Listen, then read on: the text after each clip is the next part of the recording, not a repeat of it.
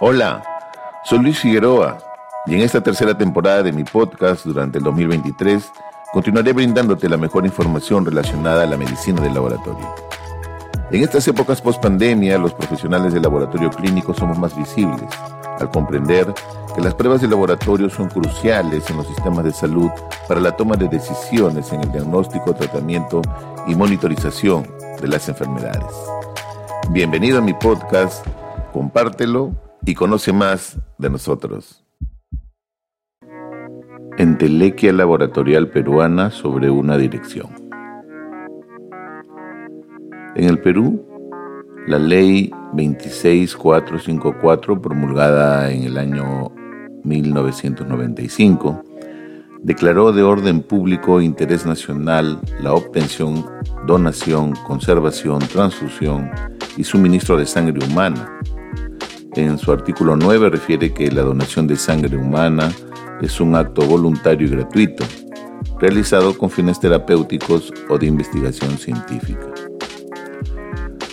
Se observa también en el organigrama del Ministerio de Salud que la Dirección General de Donaciones, Transplantes y Banco de Órganos, la DICDOT, es dependiente al despacho viceministerial de Salud Pública.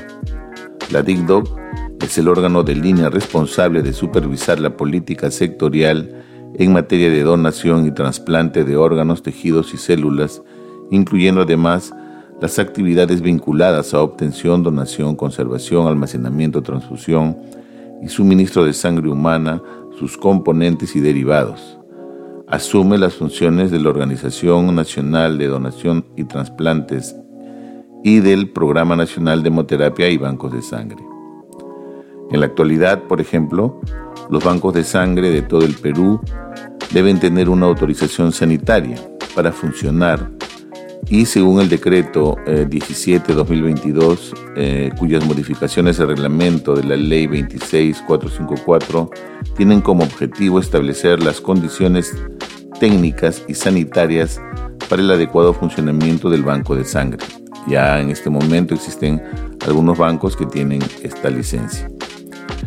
Como hemos observado, eh, las actividades que se realizan en los bancos de sangre del país están normados desde su ley y ahora con nuevos cambios para la autorización sanitaria, gracias a que existe una dirección y una unidad orgánica en el organigrama del MINSA.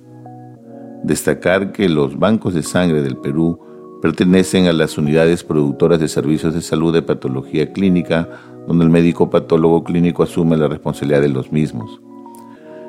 Entonces, en el país, ¿cuál es la dirección dependiente del despacho viceministerial de salud pública del MINSA, que es responsable de supervisar la política sectorial en materia del proceso analítico de las pruebas de laboratorio en todo el proceso del test, incluyendo además todas las actividades vinculadas a los procesos de acreditación de los laboratorios clínicos en las unidades prestadoras de servicios de salud de patología clínica.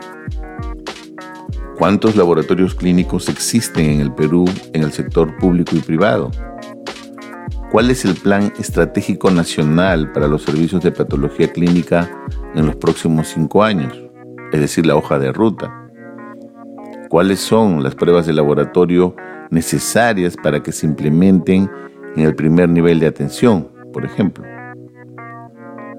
La respuesta a todas estas interrogantes se resume en una sola palabra y es desconocido. En la actualidad no tenemos una dirección nacional del MINSA que establezca un plan de trabajo a mediano y largo plazo en temas de laboratorio clínico.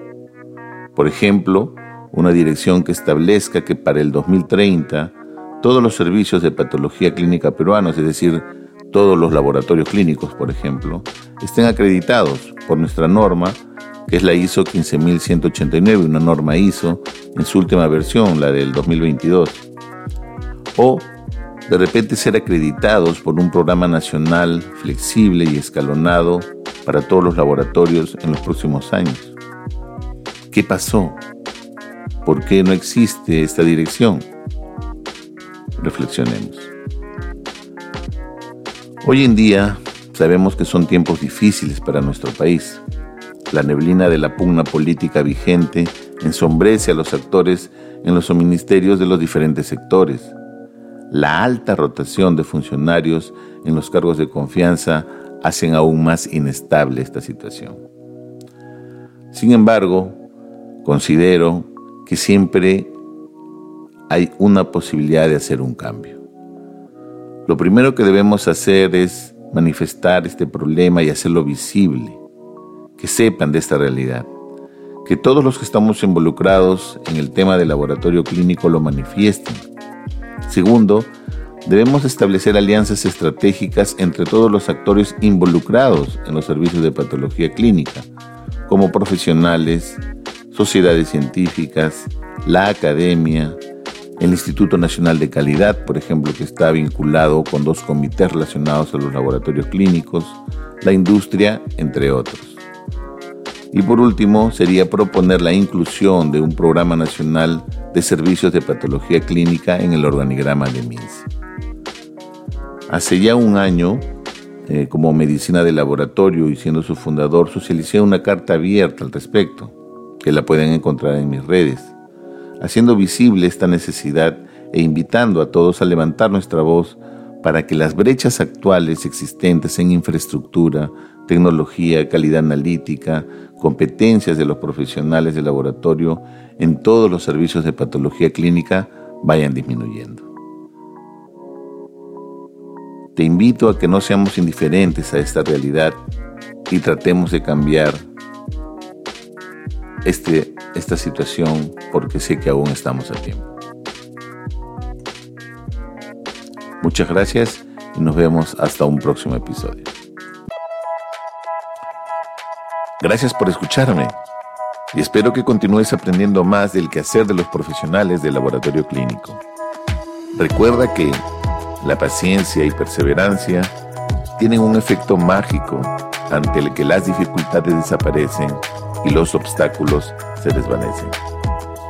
Te invito a que continúes escuchándome en los próximos episodios en esta tercera temporada de 2023. Compártelo y disfrútalo.